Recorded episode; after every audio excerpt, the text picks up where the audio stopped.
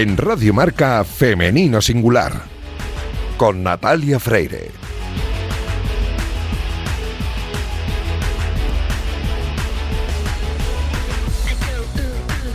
Muy buenos días y bienvenidos un sábado más a este espacio de radio en el que nos empeñamos en dar visibilidad y voz a las mujeres que hacen que nuestro deporte sea cada vez más grande. A los mandos técnicos me acompaña Raquel Valero, que ya está haciendo que todo suene a la perfección, y acabaron los Juegos Olímpicos y por eso estamos de vuelta y ya está aquí el comienzo de un nuevo campeonato de liga. Las redes sociales se van a llenar de mensajes referentes al fútbol y de redes sociales y fútbol vamos a hablar en un instante con una invitada aquí en los estudios de Radio Marca, pero antes vamos a poner un broche a los recién terminados Juegos Olímpicos, recordando una de las secciones dedicadas a las pioneras del deporte en la que el historiador Jorge García nos habló de una de las primeras deportistas olímpicas del deporte español.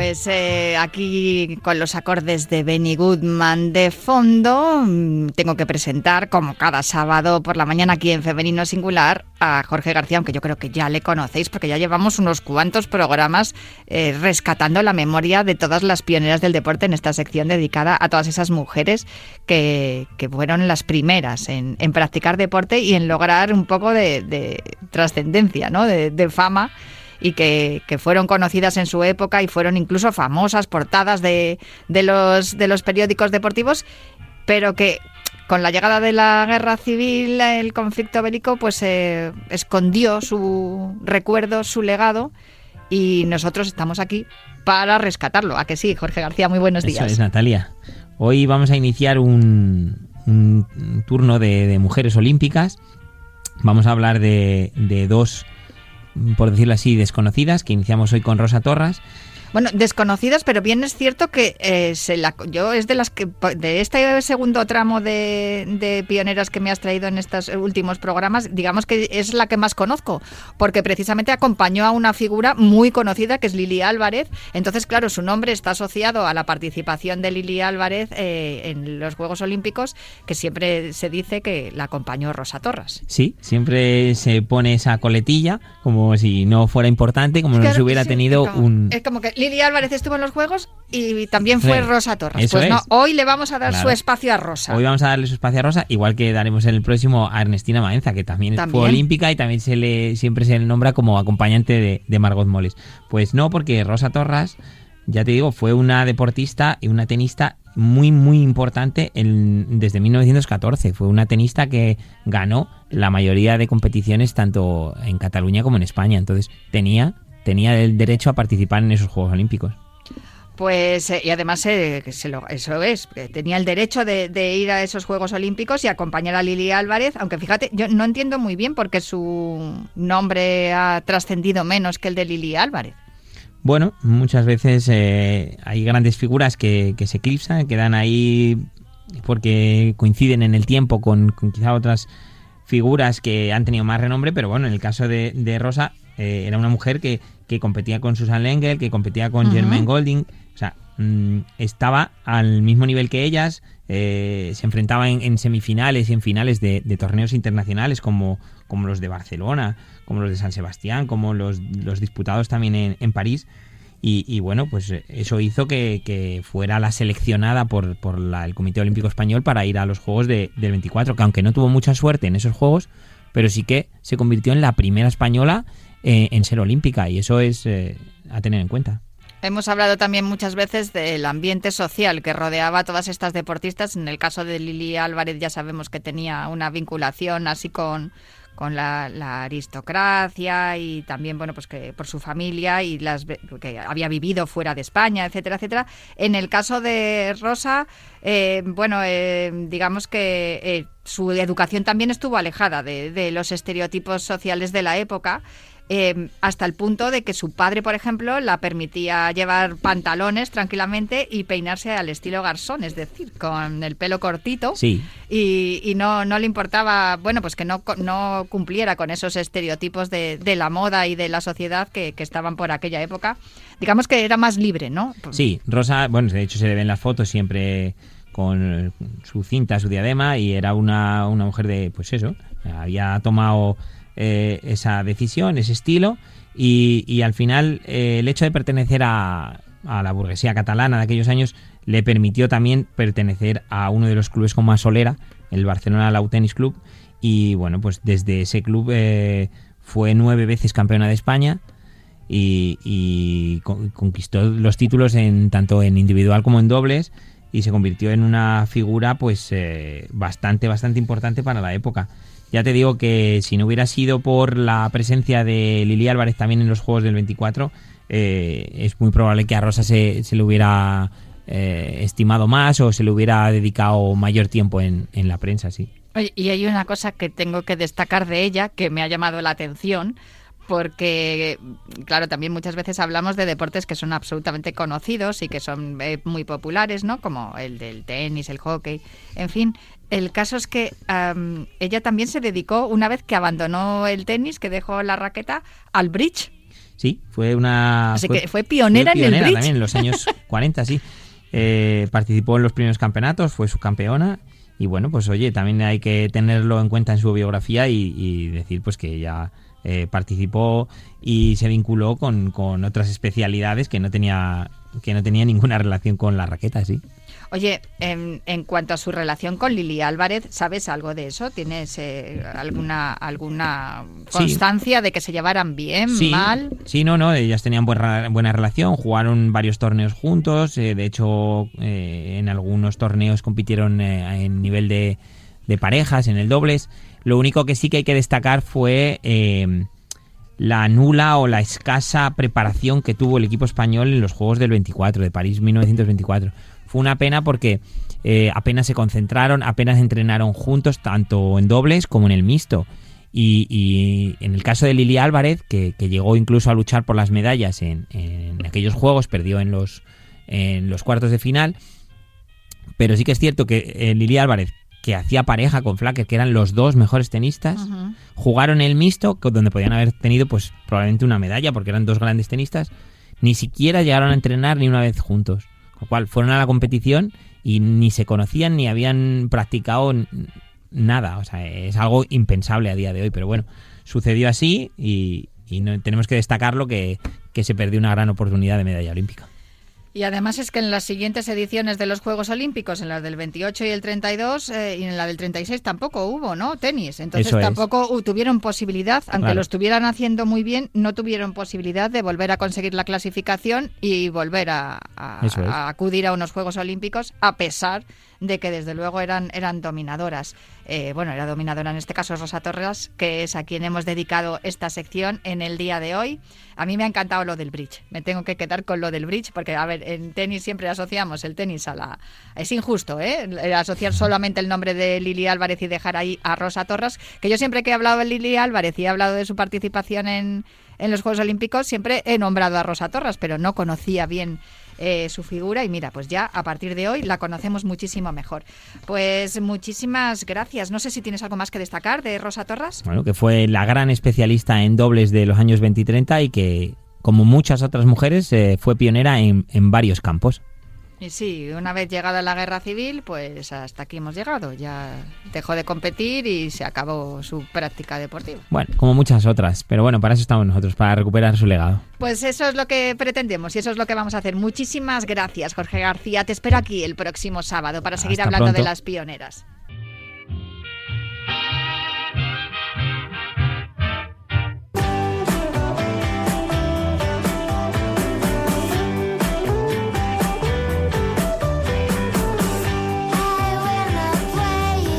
En los últimos dos años, la mujer ha experimentado un avance significativo en el fútbol, tanto en participación como en visibilización. Teniendo en cuenta que se trata de un deporte inventado hace más de un siglo, se puede decir que la irrupción de la mujer en el deporte lleva bastantes años de retraso. Aunque bien es cierto que este avance está siendo cada vez más rápido y evidente.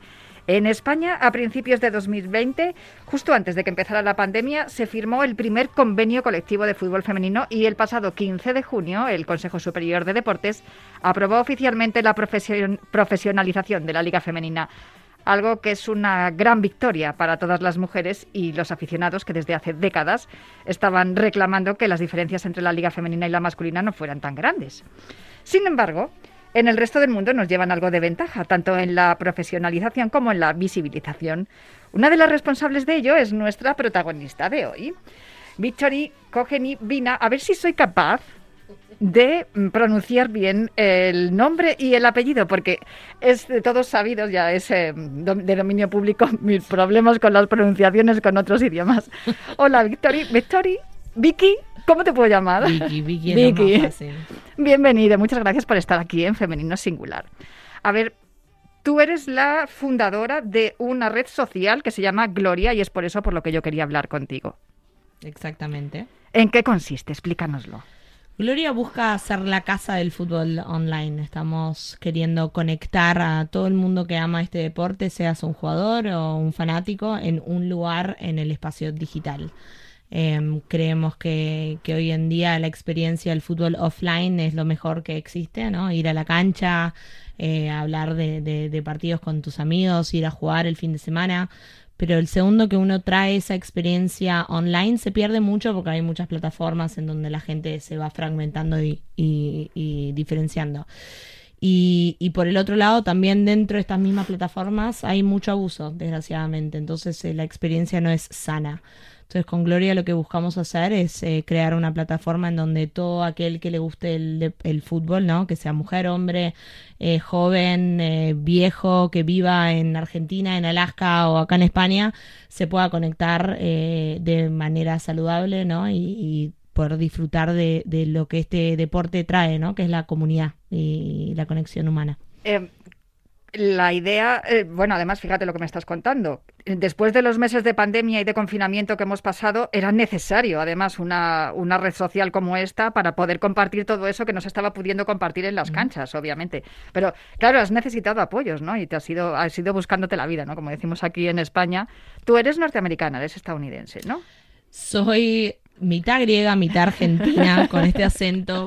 Nací en Estados Unidos y resido en Estados Unidos, sí, un poco de todo. Bueno, el ciudadano del mundo, entonces estupendo. Pero sí que es verdad que en Estados Unidos, donde resides, eh, tiene muy, muy desarrollado todo esto, ¿no? De, las redes sociales, la visibilización, la difusión y la conexión, ¿no? Interconexión, además, eh, esto es, esta red social pretende ser absolutamente global. Exactamente, sí. Ellos creo que lo tienen eh, muy desarrollado en otros deportes, y en otras industrias, no sé si en el fútbol. Eh, acá todavía el, principal jugador está en Europa, ¿no? entre España, Inglaterra, Francia eh, y Alemania creo que esos son los mercados que están más desarrollados, pero todavía falta una plataforma como Gloria, ¿no? En donde se centraliza todo. ¿Te ha costado mucho encontrar apoyos para poder hacer el desarrollo de esta plataforma? Al principio sí, eh, creo que yo fui directamente a Silicon Valley a buscar apoyo porque me parecía que era el lugar donde había que hacerlo.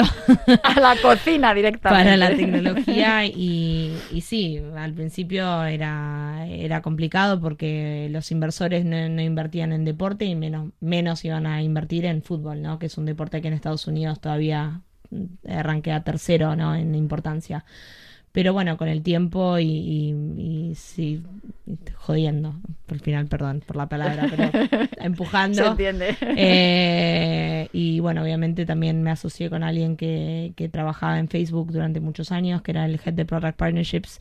Eh, y alguien con mucha experiencia y bueno juntos fue fue más fácil poder mostrar ¿no? una visión de, de querer juntar a, una de las verticales más grandes del mundo, que es el fútbol, ¿no? que tiene una audiencia casi tan grande como la música y que era un negocio que valía la pena darle importancia y, y, bueno, mirar. Y así trajimos a nuestro primer inversor, que fue el más grande, que sigue siendo nuestro inversor más grande, que es Alexis Ojanian.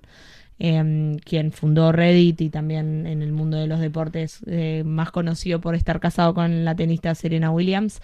Eh, pero bueno, con el apoyo de él y, y varios otros inversores, hoy contamos con 17 inversores, Em, pudimos sacar adelante el, principio de esta compañía, ¿no? Y recién arrancamos. La plataforma ahora mismo está en pruebas, podemos eh, podemos ya incluirnos, podemos ya participar.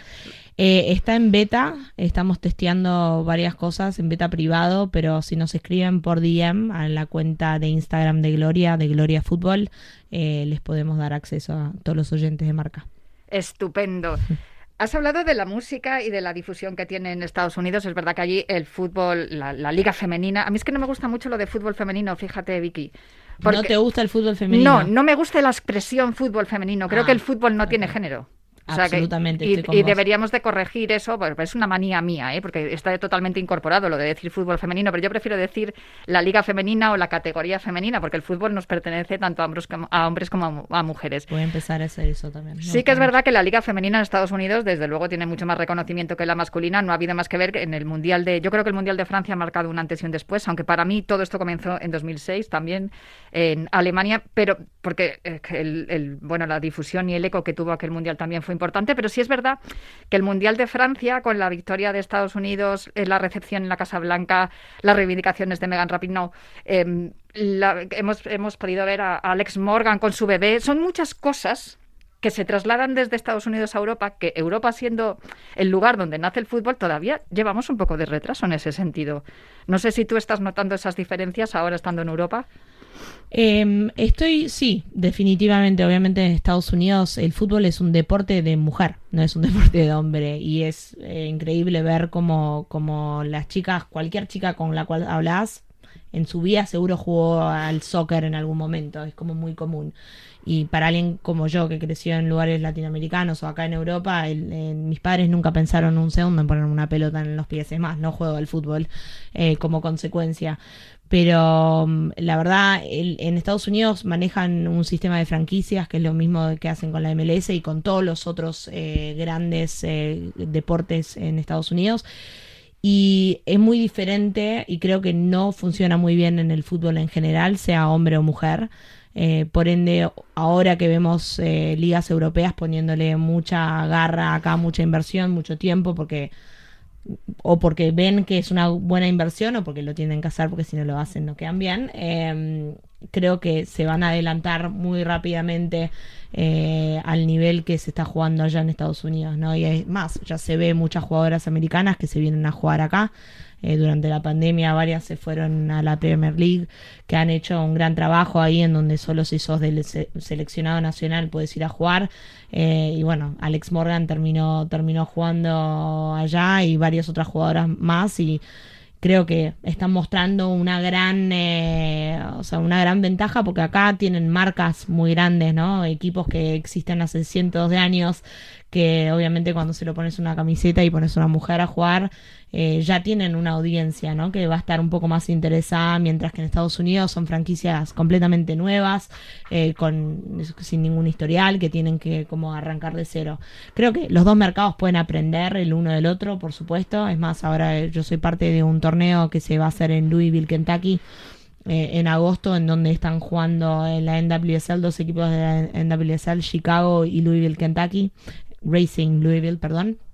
Eh, contra el, el, Paris Saint Germain y Bayern Múnich y justamente este tipo de torneos busca mostrar que, hay una conexión entre los dos mercados y que se tienen que aprender el uno del otro porque los americanos eh, en el deporte han hecho muchas cosas bien históricamente así como los europeos en el fútbol y hoy en día el fútbol femenino eh, que ahora tenemos que cambiar, a cambiar como lo digo. Eh, ese es como, es un emprendimiento dentro del fútbol, ¿no? Para mí es, habiendo estado en esta industria unos años ahora, eh, es como lo más emocionante que le pasó al fútbol en, décadas. es un caballo de Troya, llega para cambiar y romper con un montón de, esquemas y un montón de modalidades y, y, hacer repensar a todo el mundo cómo hacer las cosas, ¿no? Eh, y creo que, es, es, bueno, emocionante, da lugar para muchísima oportunidad eh, y, en, no sé, 15, 20 años para mí eh, va a ser tan importante como el, fútbol eh, masculino. Yo estoy de acuerdo contigo y creo que es un filón y se tiene que ver y es por eso por lo que no me gusta lo de la expresión fútbol femenino porque escuchas muchas veces a gente que dice, a mí es que el fútbol femenino no me gusta y yo siempre les digo, entonces no te gusta el fútbol, porque es el mismo deporte, se juegan las mismas dimensiones, los mismos futbolistas, o sea, sean hombres Para mí no es el mismo deporte. Ojo, creo que eso es, es algo que, que podríamos empezar a, a hablarlo más son dos deportes diferentes, tienen otra velocidad, otra táctica. Las jugadoras mismas son, o sea, entre ellos son diferentes, ¿no? Eh, mucha, la, gran mayoría de las jugadoras han terminado la facultad, eh, son mucho más inclusivas en, en, en, términos de orientación sexual, de racismo, o sea, toda esa parte está mucho más avanzada en el fútbol femenino, lo que hace que el producto final sea diferente, no, no que no hay una competencia, no es mejor o peor, es diferente y creo que hoy en día el, el eh, está en, en, nosotros, en la gente que está en la industria, en, las marcas, en comercializarlo como tal, como un producto diferente para una audiencia diferente, ¿no? Porque uno ve muchas más mujeres mirando este deporte, ¿no? El fútbol femenino eh, que hombres y por lo tanto, hay que comercializarlo de diferente manera para que sea atractivo como producto para ellas. Y bueno, yo veo todavía que, que muchas de las propiedades lo están haciendo lo mismo que hacían con los hombres. Y estamos hablando de dos cosas diferentes. Creo que cuando se, entienda esa diferencia, o algunos clubes ya están empezando a hacerlo, eh, vamos a ver a, un, un aumento enorme en las audiencias, porque está, es como una audiencia que nunca se tocó, que son las mujeres, mm. que quieren ver otras mujeres jugar y quieren meterse en un deporte en donde no se sienten eh, que no, no pueden formar parte. A mí me pasó toda la vida, mira que yo soy argentina, crecí yendo a Racing. Sí, te traje la camiseta de Racing. la veo acá, la toco, estoy tan feliz. Eh, y mismo hasta el día de hoy, con todo lo que he hecho en mi carrera, fui agente, ahora manejo Gloria, eh, soy vocera de las Naciones Unidas para la igualdad de género. Mismo con todo esto que he hecho, me pasa mucho el sentarme enfrente a hombres y que todavía me desafíen a ver cuánto sé de fútbol, a ver si de verdad sé de mm. fútbol. Y eso es, hace que una mujer no quiera meterse mucho, porque es como que te están todo el día desafiando. Ahora creo que en el fútbol femenino va a ser diferente, ¿no? Porque va a ser un producto que es para vos, es para nosotras. Y nosotras sí podemos hablar de eso y podemos tener una opinión y es mucho más inclusivo.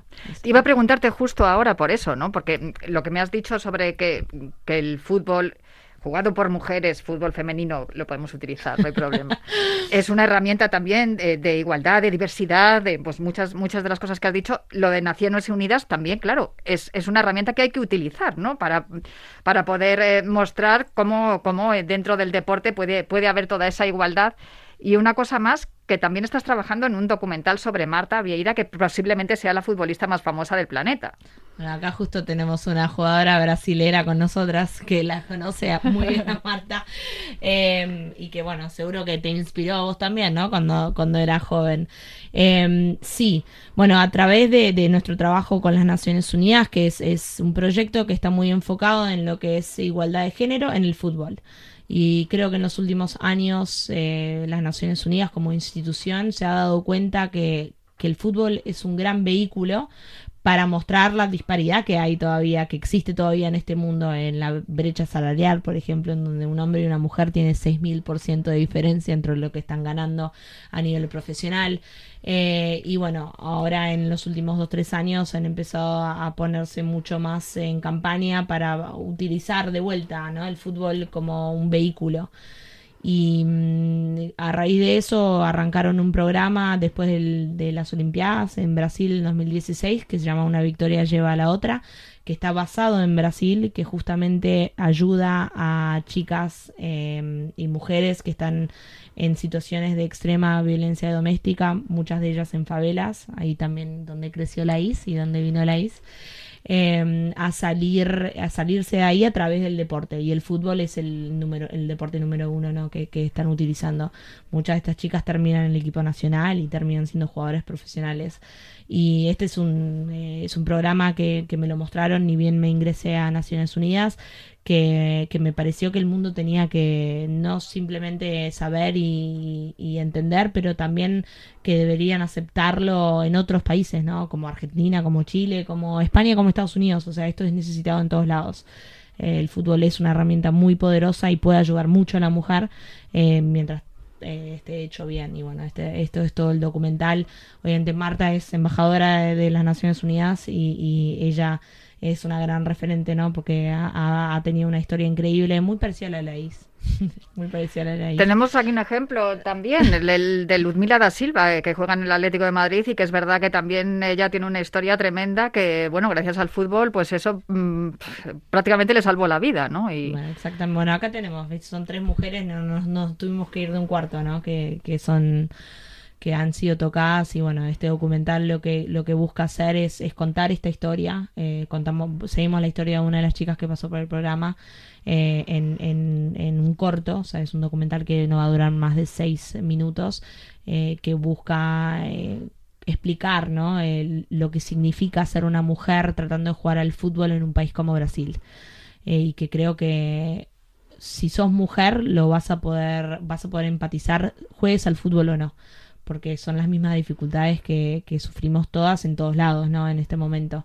Eh, obviamente las cosas están cambiando para mejor, pero todavía siguen pasando y, este, este documental busca contar esa historia. Te voy a contar un detalle y es que hace algunas semanas aquí el fútbol femenino todavía no es profesional pero y es por eso por lo que no sé. ayer? Eh, está, está firmado, pero todavía digamos que no está de facto. Entonces, al no ser profesional la liga femenina, dejan ir a los aficionados con recortes, ¿no? Con un porcentaje eh, pequeño de aficionados han estado dejando ir a los aficionados a, la liga femenina y yo he asistido a algunos de los partidos y he visto eh, algo que me ha alegrado muchísimo y es que he visto a hombres con las camisetas de sus equipos con los nombres de las futbolistas, que algo que toda la vida hemos hecho nosotras, ponernos el nombre de un futbolista en la camiseta de nuestro equipo, ahora lo están haciendo ellos poniéndose los nombres de las mujeres futbolistas. Esto es una evidencia de que algo ya ha cambiado, Vicky. Sí, por supuesto. Cuando ahora el, Barcelona y el, habían llegado, viste, a la final, eh, tenía amigos que nunca en la vida los escuché hablar de fútbol femenino. ¡Ay, el Barcelona está en la final! ¡Está en la final! Bueno, sí, está en la final y hay una Champions League para mujeres también. y sí, está, está, está cambiando y de vuelta. O sea, yo creo que estamos al, al principio de algo que ya se sintió revolucionario porque pasaron un montón de cosas, pero estamos tan al principio. Si vos bueno, seguro que sabés, ¿no? Pero hay tantos, tantos cuentos, tantas instancias en donde decís, ¿cómo puede seguir pasando esto en el siglo XXI y sigue pasando? Eh, hay, hay mucho lugar eh, para crecer. O sea, una, una, una de las mejores jugadoras del mundo no va a ganar más de 60 mil euros por temporada. ¿Cómo, es que eso es ¿cómo puede una mujer pretender buscar una carrera en el fútbol cuando está ganando ese tipo de dinero? Y, y bueno, ahora la FIFA está empezando a ayudar a mujeres que quedan embarazadas y empezar a pero recién empieza todo, entonces falta mucho y creo que, que por un lado como una fanática del fútbol esto de vuelta eh, me emociona mucho porque eh, es, es algo nuevo en un deporte que fue igual toda la vida. Y por el otro lado como una persona de negocios eh, es una gran inversión o sea una, una, gran inversión. Creo que todas las marcas que se están que están apoyando al deporte hoy en día tienen mucho poder para cambiar las cosas y que también van a estar del lado correcto de la historia, ¿no? Cuando miremos para atrás, las marcas que apoyaron el fútbol femenino van a quedar bien paradas. Estoy convencida de ello. Ha sido un placer charlar contigo. A ver si soy capaz de decir bien tu, apellido. Yo tardé años en aprender, porque mis padres decidieron darme un nombre muy, muy complicado, así que no te preocupes. Bueno, es Victoria Kojevina, ¿está bien dicho así? Bueno, pues vale. Pues ella es cofundadora de Gloria, la red social dedicada al fútbol, donde el fútbol femenino tiene una importancia especial, muy especial. Ojalá que mm, empecemos a ver tanto a hombres como mujeres hablándonos de Pernil Harder, de Vicky Lusada, de Jenny Hermoso, de Ludmila da Silva y que, digan de, carrera. claro que sí, de la Araujo, claro que sí, y que digan de corrido todas las alineaciones, como también decimos las de los hombres, y que sea dentro de poco. Fíjate, lo que, fíjate que tenemos mucho mérito, ¿eh, Vicky? Porque no hace tanto tiempo que la mujer irrumpe en el fútbol y ya hemos recorrido un camino muy largo y muy importante. Y me voy a quedar con eso que has dicho. Que eh, es un filón y estás al lado correcto de la historia si inviertes en ello. Así que nada, animemos a todos los inversores a ayudar a las ligas femeninas del mundo. Muchas felicidades por esta creación, por esta red social Gloria. Yo voy a, voy a apuntarme, por supuesto, para poder hablar ahí de fútbol, del femenino y del masculino. Y un placer charlar contigo. No, muchas gracias por tenerme. Siempre un placer estar en marca.